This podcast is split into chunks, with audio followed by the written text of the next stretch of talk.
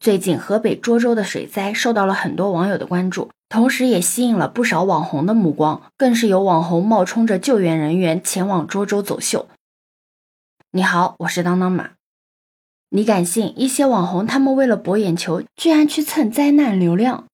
目前已经有很多位参与救援的人员反映，有大量的网红聚集在涿州的浅水区作秀。有的穿着红色的救援背心，带着一位老人在深水区摆拍作秀，一直到真正的救援人员发现并制止了之后才离开。还有一些在安全地带拍视频直播，假装救援作秀，导致呢这个交通堵塞。我看到了之后，真的不知道该说什么好。本来灾区的人民就已经够苦了，救援工作就已经够难了，这不就是妥妥的添乱吗？而且在人命关天的灾情面前，你怎么好意思？怎么去舍得去蹭这个流量，造这个人？设的呢？退一万步来讲，如果你真的不想救援，至少不要耽误专业人员去抢救生命和控制灾情。不过值得安慰的是，不是所有的人都像他们那样无底线的蹭着热度的，也有很多人在这个时候毫不犹豫的冲锋在前，展现着自己的担当作为。很多企业驰援河北，齐心合力捐款捐物。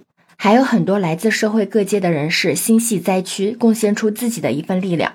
而除了这些各地的救援力量，还有无数平凡人在积极的自救和互救。就像那句话讲的一样：受灾的世界纵然千疮百孔、破破烂烂，但总有人在缝缝补补。一场水灾让我们看到了一些乱象，但是呢，也见证了一些大义，见证了团结。当然，也有必要提醒的是，救灾的现场复杂危险，救援通道呢都是专业人员冒着生命危险才探索出来的。非专业人士千万不要盲目前往灾区，更不要盲目的展开救援。如果你盲目的展开救援，那样做不仅自身存在安全隐患，有可能还会占用了有限的救援资源，将灾情变得更加严重。所以，不如专业的事情就交给专业的人做，让我们为专业的人士是让出救命通道。也真诚的奉劝那些网红们少打灾区的主意，也不要去拖累抗洪一线的救援队伍了。如果你真的想献爱心，直接捐款捐物资就可以了。目前越来越多的群众被救出，还是那句话，灾难虽无情，但没有人能比我们更团结。不管前方是何种艰难险阻，我相信我们都能够平安度过。最后，希望灾情早日结束，每个人都可以平平安安的。